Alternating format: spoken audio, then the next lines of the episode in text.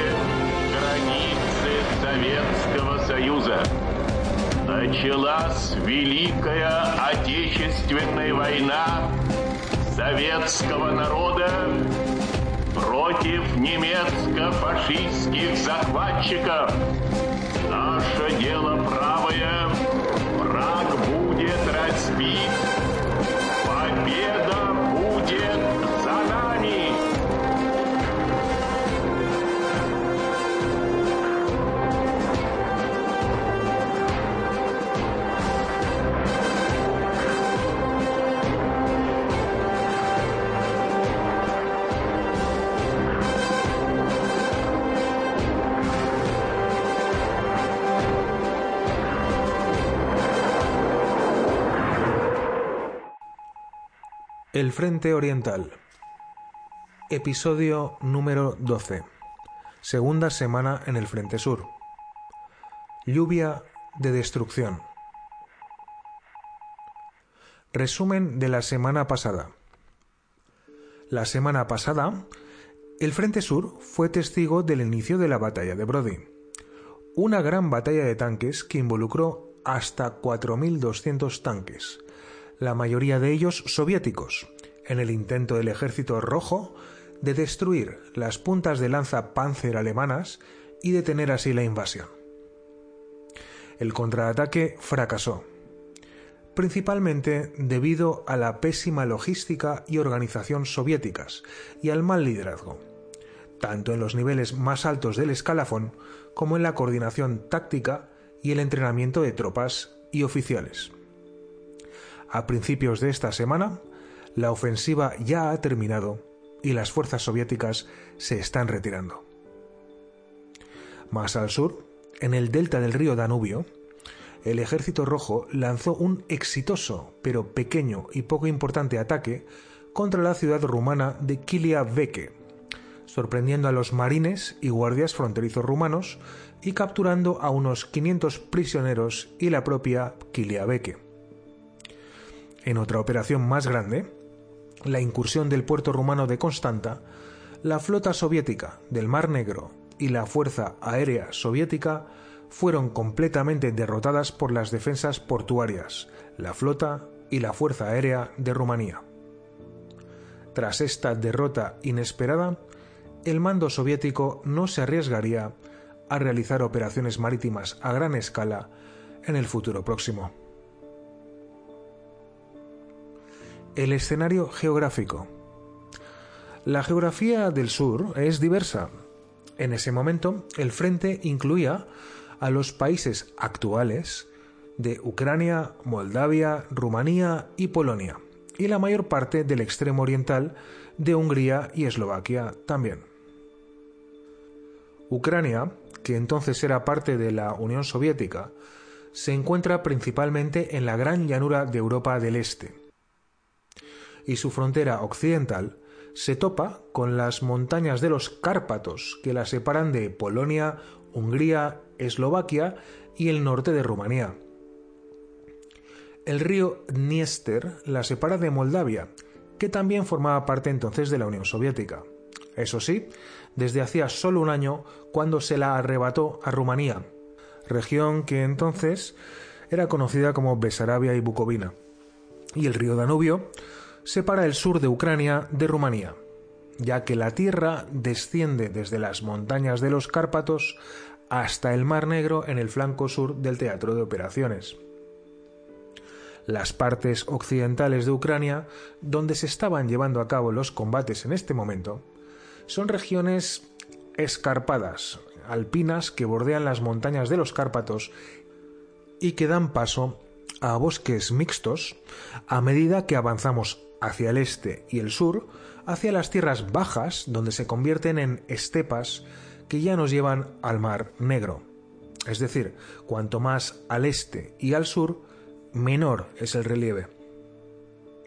La mayor parte de Ucrania es básicamente entonces una enorme llanura y estepa. La tierra es en su mayor parte fértil, bastante fértil, y fue codiciada por los nazis por esta misma razón. También estaba densamente poblada para los estándares soviéticos de la época, y gran parte de la industria se encontraba también allí. Los actores. Los alemanes. El grupo de ejércitos sur tenía el mando general de este frente, donde también intervinieron otras fuerzas del eje, en su mayoría rumanos, cuyos efectivos estaban nominalmente bajo su propio mando, pero en la práctica también estaban bajo la jurisdicción y mando del grupo de ejércitos sur, al que también estaban asignados los eslovacos, italianos y húngaros. El grupo de ejércitos sur estaba dirigido por el General Feldmarschall Gerd von Rundstedt, no tenía tantas fuerzas móviles y blindadas como el grupo de ejércitos centro, pero más que el más pobre de ellos, el pobre grupo de ejércitos norte. El grupo de ejércitos sur tenía el Panzergruppe 1, compuesto por tres divisiones motorizadas dirigidas por el Generaloberst Paul Ludwig Ewald von Kleist. Un cuerpo húngaro se uniría más tarde a las fuerzas móviles, con dos brigadas motorizadas y una de caballería, y también más tarde se incorporarían cuerpos expedicionarios italianos con dos divisiones motorizadas y una división de caballería. Los eslovacos contribuirían con una brigada móvil y dos divisiones de infantería. El aliado del eje que más contribuyó, con mucha diferencia, fue Rumanía. El grupo de ejércitos Antonescu, dirigido por el general Ion Antonescu, estaba compuesto por el tercer ejército de infantería rumano, con un cuerpo de caballería y un cuerpo de montaña. Y ya de un equipo más estándar estaban el segundo, cuarto y quinto ejércitos de infantería rumanos, que se encontraban en la frontera de Besarabia, lo que hoy es Moldavia. Además de las fuerzas alemanas móviles y Panzer, el brazo alemán de infantería estaba compuesto por el 17 Ejército Alemán, dirigido por el General der Infanterie Karl Heinrich von Stülpnagel, con dos cuerpos de infantería y un cuerpo de montaña, y el undécimo Ejército Alemán, con tres cuerpos de infantería mandados por el Generaloberst Eugen Ritter von Schobert. Los soviéticos. En el Teatro Sur participaron dos frentes soviéticos, el Frente Suroeste y el Frente Sur. El Frente Suroeste estaba dirigido por el general Palkovnik Mikhail Kirpanos. Tenía cuatro ejércitos y en la reserva cuatro cuerpos de fusileros, un cuerpo aerotransportado y un cuerpo mecanizado. El quinto ejército, dirigido por el general Leitenant Potapov, tenía dos cuerpos de fusileros y tres mecanizados. El sexto ejército, dirigido por el general leitenant Iván Muzichenka, tenía dos cuerpos de fusileros, un cuerpo de caballería y tres cuerpos mecanizados. El duodécimo ejército, dirigido por el general leitenant Pavel Panedjelin, tenía dos cuerpos de fusileros y uno mecanizado. Y finalmente, el vigésimo sexto ejército, dirigido por el general leitenant Fyodor Kostienko, tenía un cuerpo de fusileros. Los planes de batalla. El plan alemán era sencillo, destruir las fuerzas soviéticas restantes de la batalla de Brody y empujar y avanzar hacia el este y hacia el río Dnieper en la carretera principal a Kiev. El ejército rojo quería reagruparse y contraatacar con las fuerzas restantes en los últimos días de la batalla de Brody y restablecer una posición sólida en el frente desde la que lanzar más contraataques en el futuro. Y la semana empieza con las siguientes operaciones en curso. La batalla de Brody, también conocida como la batalla de Dubno o Rivne, la segunda batalla de tanques más grande y feroz de toda la historia. Y el comienzo de la operación München o Múnich. La semana en el sur. Día 29 de junio. El fin de la batalla de Brody. La lucha en el norte. El decimoquinto cuerpo de fusileros y la cuadragésimo primera división de tanques del vigésimo segundo cuerpo mecanizado se retiraron a Kovel, a una nueva línea de defensa más al este, en el río Stohed. Al llegar ahí, el vigésimo segundo cuerpo mecanizado informó que solo le quedaba el 19% de sus tanques y el decimonoveno cuerpo mecanizado solo tenía 32 tanques de los 453 tanques que tenía al comienzo de la guerra. Esto es solo el 7%. Rokossovsky continuó su agresiva defensa al nordeste de Lutsk, liderando el noveno cuerpo mecanizado. La lucha en torno a Brody, en el centro. Los alemanes informaron de fuertes combates este día en todo el frente. En la parte central del frente continuaba la batalla de Brody. El mando alemán informó de la penetración blindada del general-leitenant Nikolai Kirillovich Papiel el día anterior, informando así y cito. Detrás del sector de la undécima división Panzer, una profunda penetración del octavo cuerpo blindado ruso en nuestras líneas aparentemente ha causado mucha confusión en el área entre Brody y Dubno y amenaza temporalmente a Dubno desde el suroeste. Esto habría sido muy indeseable en vista de los grandes depósitos de suministros y de combustible que hay en Dubno. Y cierro cita. Por la noche, otro informe nos dice que muchas divisiones alemanas están cambiando de dirección y volviéndose hacia atrás y hacia el centro para enfrentar y eliminar esta amenaza. Abro cita. La decimosexta división Panzer se unió desde el sur, después de abandonar el terreno elevado que había conquistado, en Kriemenetz. La división de infantería número 75 vino del oeste la decimosexta División Motorizada del Noroeste, la cuadragésimo cuarta División de Infantería del Norte y la División de Infantería 111 del Este, todas atacando al octavo Cuerpo Blindado Soviético. La situación en Dubno evidentemente es difícil. Y cierro cita del informe. Al oeste de Dubno, los cuerpos mecanizados decimoquinto y octavo soviéticos se retiraron para evitar el cerco de las fuerzas alemanas pero al hacerlo dejaron al grupo de Popil solo y sin apoyo. Así, al final del día, los alemanes capturaron las poblaciones de Busk y de Brody. La lucha en el suroeste, en las estribaciones de los Cárpatos, en torno a Lviv. Hacia el suroeste, el sexto ejército soviético tenía la misión de defender el terreno escarpado alrededor de la ciudad de Lviv y la propia ciudad.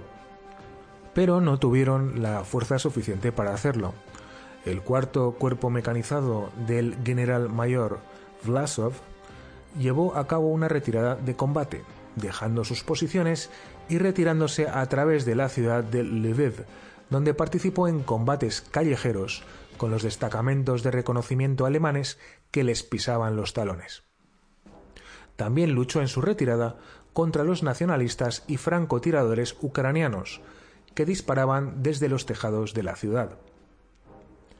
Después de que la 32 División Acorazada destruyó todas las reservas de combustible y suministros, abandonó finalmente la ciudad alrededor de las 20.00 horas. Por primera vez, la Wehrmacht encontró todos los puentes destruidos cuando el Ejército Rojo realizó ahora sí una retirada organizada paso a paso en este área.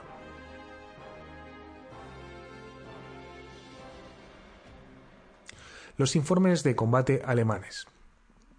Después del final de la batalla de Brody, el alto mando alemán estaba considerando el próximo movimiento, y así lo leemos en el diario del general Halder. Y cito, debemos concentrarnos continuamente en lo que se debe hacer para llegar a tiempo a una disposición práctica para las operaciones del Grupo de Ejércitos del Sur. La presente disposición no se adapta particularmente a las tareas inminentes. En los próximos movimientos, el objetivo principal del Grupo de Ejércitos Sur debe ser romper la posición de retaguardia rusa en la línea que va desde Bilokorovice a Novograd-Volinsky, Magillov-Podilsky y la desembocadura del río Dniester, sin participar en grandes ataques frontales y luego girar al oeste del río Dnieper. Hay dos puntos para un avance adecuado. Uno, en el norte, donde se debe hacer el esfuerzo principal, entre Novograd-Volinsky y Zhytomyr. El otro, más al sur, que se puede abordar con una fuerza menor, aunque debe ser lo suficientemente fuerte para lograr un avance. Está en la dirección de Staro-Konstantinov, donde parece haber una brecha en la línea fortificada.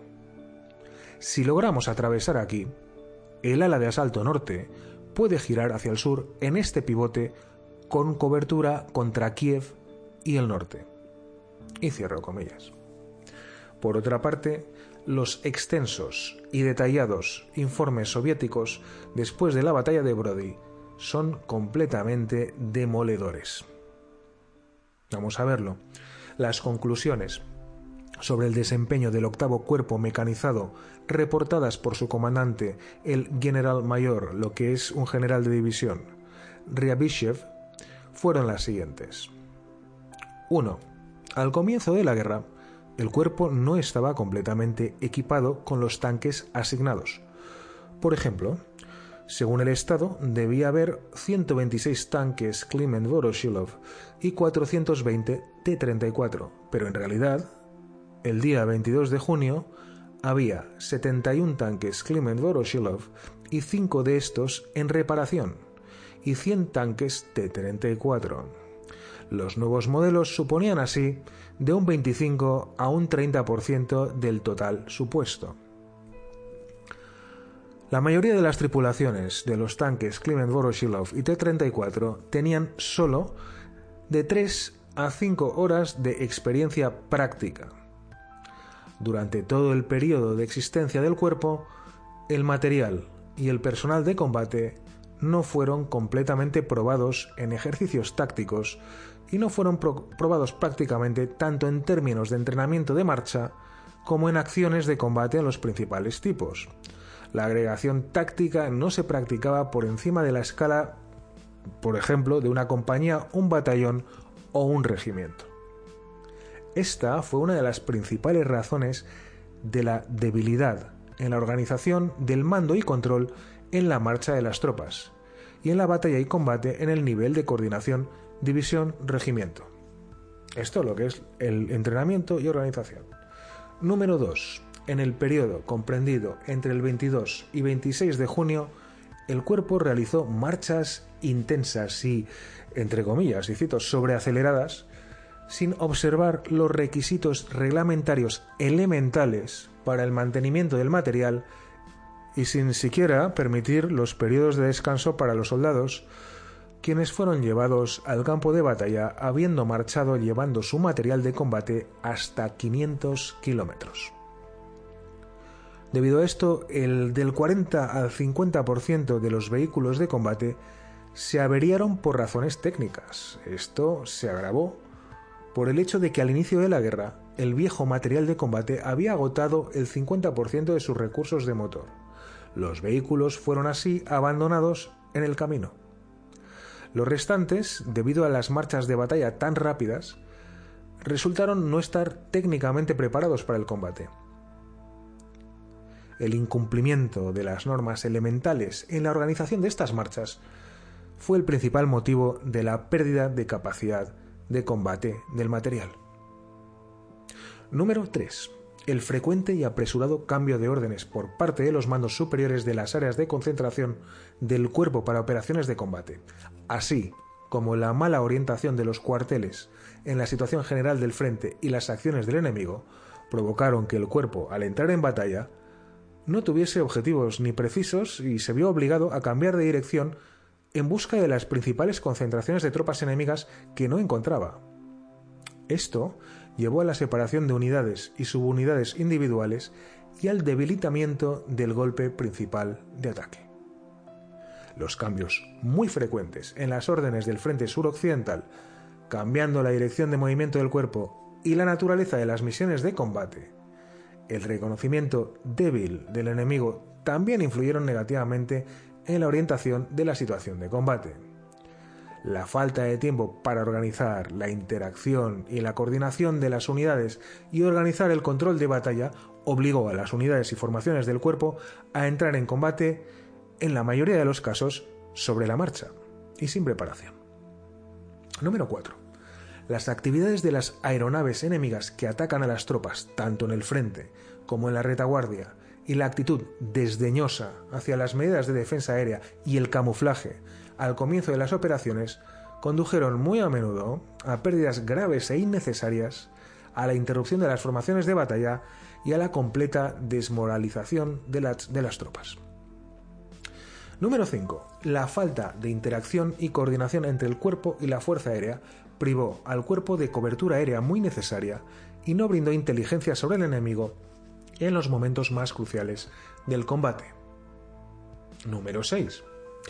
Durante el periodo de hostilidades del 26 al 29 de junio, a pesar de las órdenes emitidas por el Frente de cooperar con los cuerpos mecanizados 15 y cuarto, la cooperación de tanques no se llevó a cabo debido a la tardía ejecución de la orden por parte de las respectivas formaciones, lo que condujo a acciones descoordinadas y separadas del cuerpo, Número 7. Al establecer tareas para el cuerpo, generalmente no se tuvo en cuenta la presencia o no de carreteras y los horarios de movilización. Por lo general, se proporcionó un máximo de dos caminos para toda la operación y luego fueron obstruidos por las propias tropas.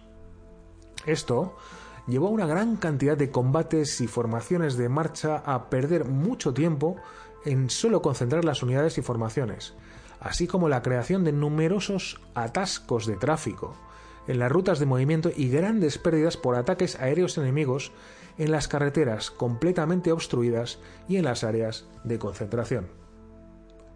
Número 8. La falta de un servicio regulador por parte del Frente y el Ejército en las carreteras operativas más importantes provocó el avance desordenado de las tropas, la creación de embotellamientos, una gran cantidad de accidentes, así como un derroche de tiempo en el movimiento de tropas, lo que resultó en la ejecución prematura de las órdenes. Número 9.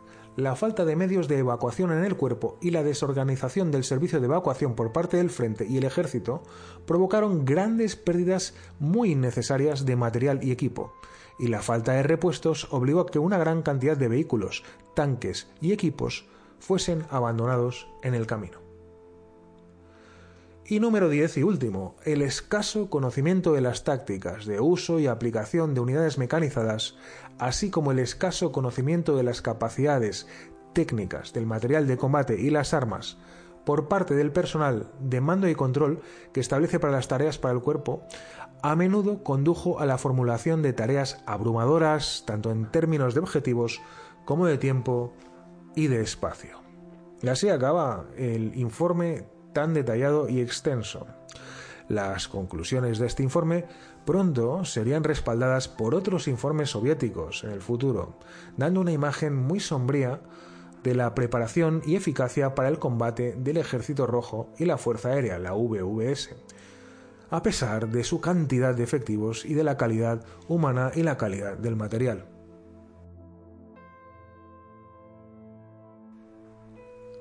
Y ya, en una nota muy triste para terminar este primer día de la semana, en Rumanía, al oeste, las tropas rumanas llevaron a cabo un pogromo contra los judíos en la ciudad de Yasi, asesinando a 10.000.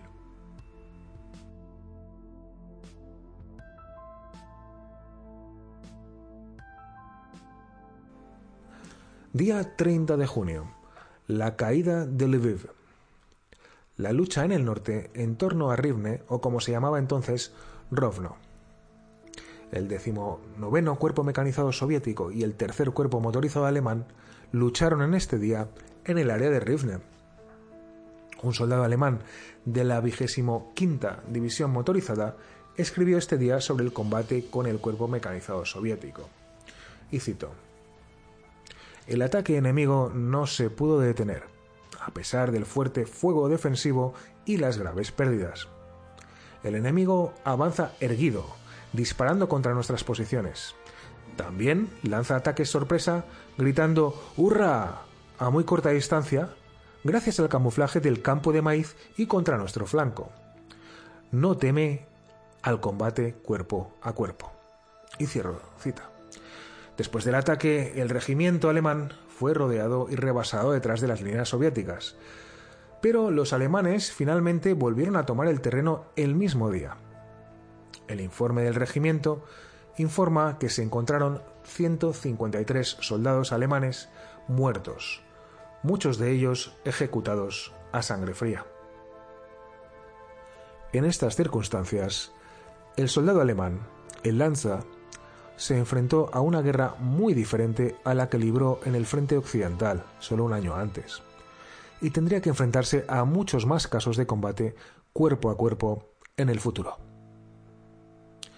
La situación en el centro, en torno a Brody y Dubno. Las divisiones de tanques del segundo cuerpo mecanizado soviético se retiraron a sus áreas de concentración designadas para la defensa y contaban con solo 16 tanques KV y 137 tanques T-26 ligeros en total para ambas divisiones. La lucha en el suroeste, en torno a Lviv. Finalmente, la primera división alemana de Gebirgsjäger, dirigida por el general Leutnant Hubert Lanz, capturó Lviv a las 04.30 horas tras algunos enfrentamientos callejeros con la 32 División Acorazada Soviética, comandada por el coronel Palkovnik Yefim Grigorievich Pushkin. El Ejército Rojo se retira. La Stavka, el alto mando soviético, se dio cuenta de lo inútil que era seguir ordenando contraataques continuos después de la batalla de Brody y autorizó al coronel general Kirpanos a retirarse a la antigua línea de Stalin más al este. Las fuerzas aéreas del eje estaban eufóricas en este día por una acción muy efectiva contra las fuerzas aéreas de la VVS y también contra las columnas en retirada del Ejército Rojo. Hasta tres columnas al día, según informes alemanes. Se informó que un total de 200 aviones soviéticos fueron derribados. Los alemanes también informaron haber visto modelos soviéticos de cuatro motores muy antiguos enviados a la batalla por la VVS. El resumen operativo del cuartel general del Frente Suroeste número 14 a las 20.00 horas del 30 de junio confirmó la retirada de la mayoría de las fuerzas soviéticas a las nuevas líneas defensivas más al este. A continuación os comento algunos aspectos muy breves destacados del informe. Y cito, los ejércitos del frente sudoeste se retiran a nuevas líneas mientras llevan a cabo batallas defensivas y contraataques en la dirección de Rovno y Astrog, para evitar que el enemigo desarrolle una ofensiva en Novograd-Volinsky y Shepietovka, el personal de la División de Fusileros número 87, que estaba rodeada en el área de Vladimir Volinsky con 200 soldados, salió y rompió el cerco y se unió al decimoquinto cuerpo de fusileros. El sexto ejército se retira. No hay datos sobre la posición del ejército al final del día. Por lo que respecta al extremo sur del frente, la lucha era esporádica y las defensas soviéticas muy deficientes. El resumen operativo del cuartel general del Frente Sur número 15 a las 20.00 horas del 30 de junio sobre la situación de las tropas del frente dio cuenta de la situación de las fuerzas defensoras y también un informe sobre el muy mal estado de las fortificaciones y comunicaciones y la falta de actividad de combate en la zona sur, como podemos ver. Y cito, el área fortificada de Kamenets-Podolsk comenzó el trabajo asignado en el periodo de movilización. La población local está involucrada. El camuflaje de los búnkeres se está completando. Eso sí, no hay obstáculos antitanque, la profundidad de defensa está poco desarrollada, no hay minas ni explosivos. Por otra parte, no hubo acciones enemigas activas en todo el frente del noveno ejército. En algunos sectores hay tiroteos esporádicos, patrullas de reconocimiento y la concentración de tropas enemigas en el sector Stefanieshti Yasi. No hay correo militar, ya que no han llegado los medios de comunicaciones postales militares necesarios, no han llegado las líneas de comunicación ni los almacenes de comunicación. Firmado, jefe de Estado Mayor adjunto del Frente Sur, General Mayor o General de División Baroviev. Día 1 de julio. El Ejército Rojo se retira a lo largo de todo el Frente Sur Occidental, como podemos ver así de norte a sur. En el norte, a Rokossovsky se le ordena que se retire y así lo hace. En el centro, el octavo cuerpo mecanizado al mando de Ryabyshev se retiró y llegó más tarde a Tarnopol con 207 tanques en total, incluidos 31 tanques T-34 y 43 KV. El ataque del vigésimo segundo cuerpo mecanizado soviético para liberar Dubno fracasó. Popil se retiró de Dubno, pero muchos de sus tanques simplemente se quedaron sin combustible y fueron enterrados y utilizados como búnkeres. En el suroeste, después de la captura de Lviv, los alemanes capturaron muchos suministros, incluidas grandes cantidades de combustible en tanques tanto de superficie como subterráneos. También descubrieron las ejecuciones sumarias de la NKVD de presos políticos y combatientes nacionalistas ucranianos. Estos crímenes mostraron la animosidad de una gran parte de la población ucraniana y del régimen soviético, que comenzó así a manifestarse y hacerse patente.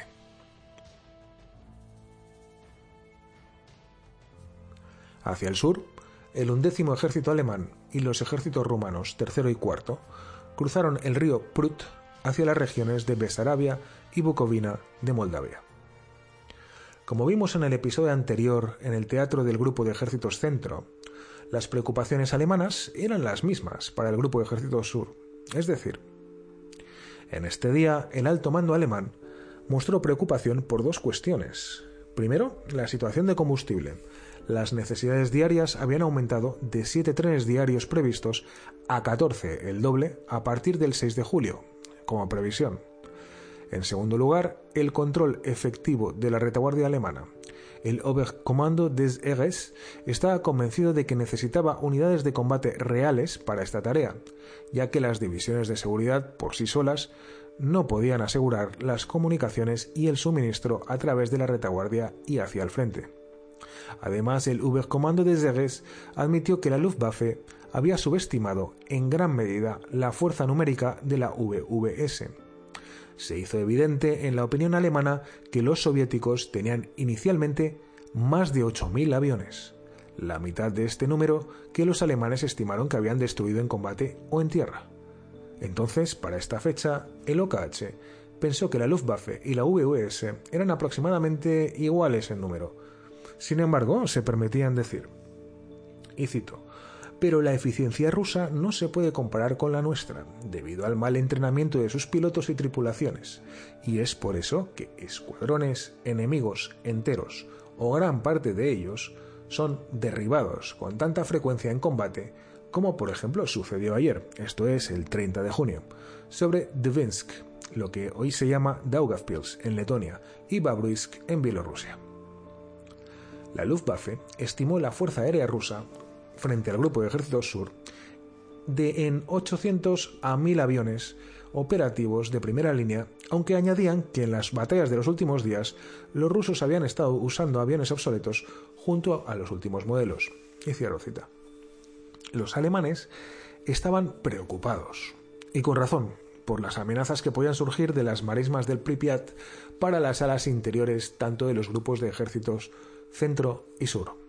Estimaron que esta amenaza escondida en las marismas incluía dos cuerpos de infantería y siete divisiones de fusileros en total dispuestos a atacar desde las propias marismas. En este día se conoció la estimación de producción total de tanques alemanes para julio y para todos los frentes en todo el planeta, que era de solo 103 Panzers 38T, el tanque checo, ligero, 191 Panzer III con el cañón de 50 milímetros y solo 60 Panzer IV con el cañón corto y de baja velocidad de 75 milímetros, principalmente un tanque de apoyo de infantería, ya que la baja velocidad de su cañón le dotaba de muy baja capacidad de penetración de blindaje.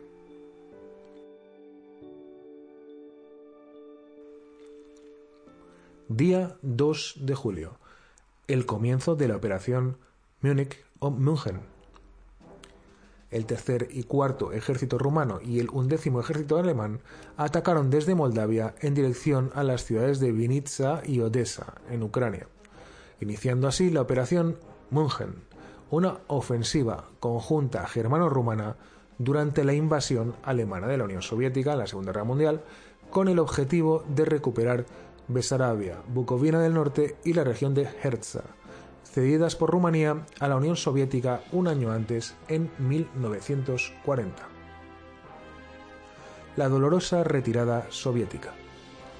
En el norte, la decimonovena División Acorazada Soviética logró capturar la ciudad de Mlinev entre Lutsk y Dubno, pero este éxito fue muy efímero ya que la división fue rápidamente identificada y contraatacada y derrotada por la división motorizada de las SS Adolf Hitler.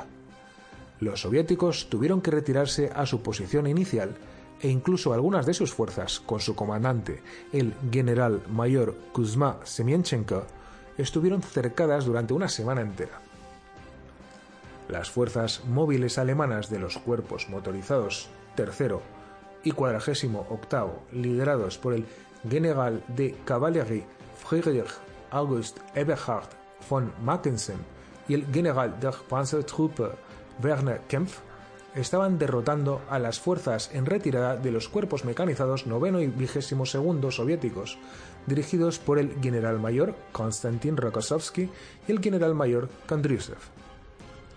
Los soviéticos se retiraron a una nueva línea al este de Rivne en el río Horen. Este es solo un ejemplo de lo que sucedió en la retirada general estos días en el frente soviético del sudoeste. Largas filas de soldados soviéticos obstruyendo las carreteras bajo ataques constantes de artillería y bombarderos y ametrallamientos de la Luftwaffe. Algunas unidades soviéticas incluso fueron separadas del resto y rodeadas por las tropas alemanas de vanguardia.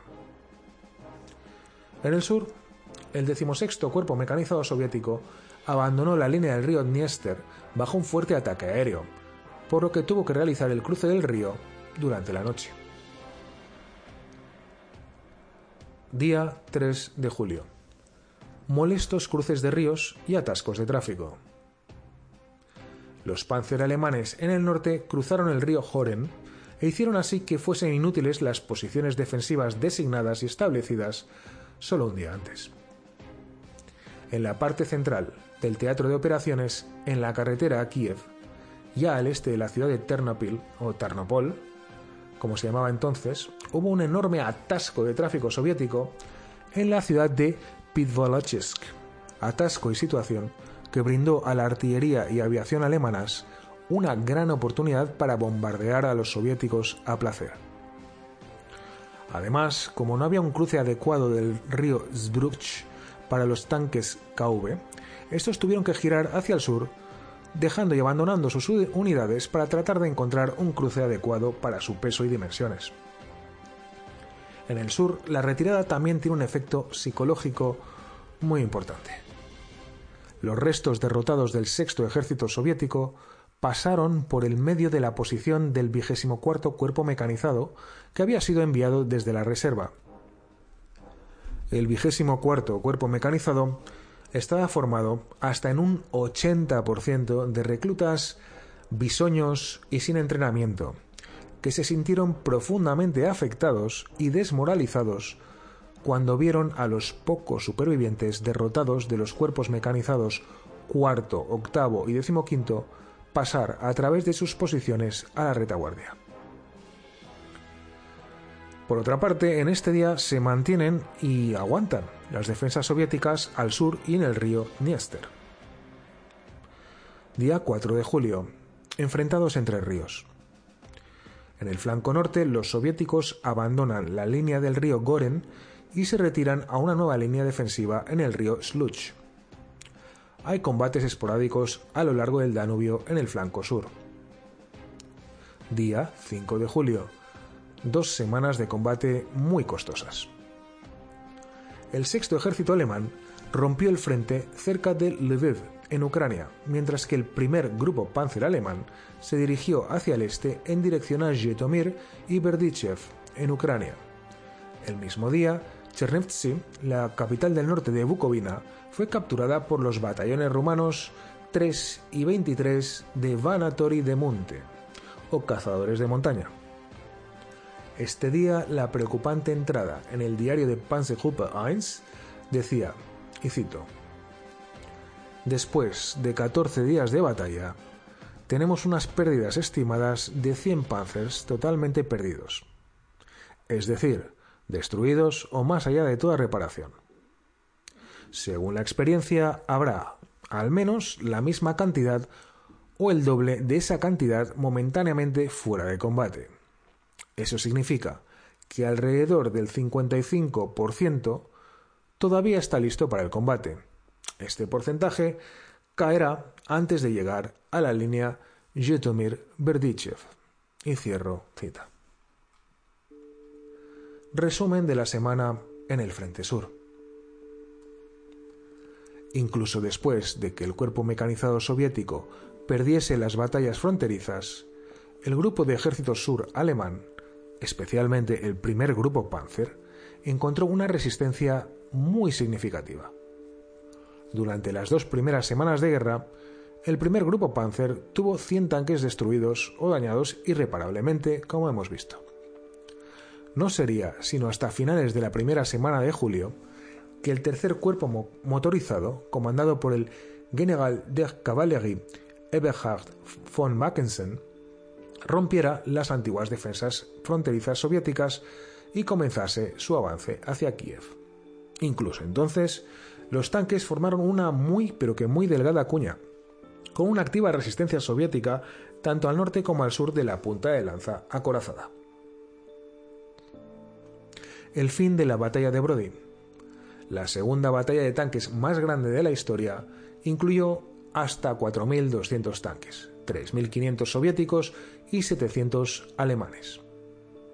Fue otro gran éxito alemán, sin parangón, aunque los soviéticos sí que dieron un gran susto a los alemanes cuando Popil penetró en las líneas de avanzada alemanas y atacó la retaguardia de los Panzers, capturando Dubno y cortando las divisiones Panzer de sus suministros y de todo apoyo de infantería.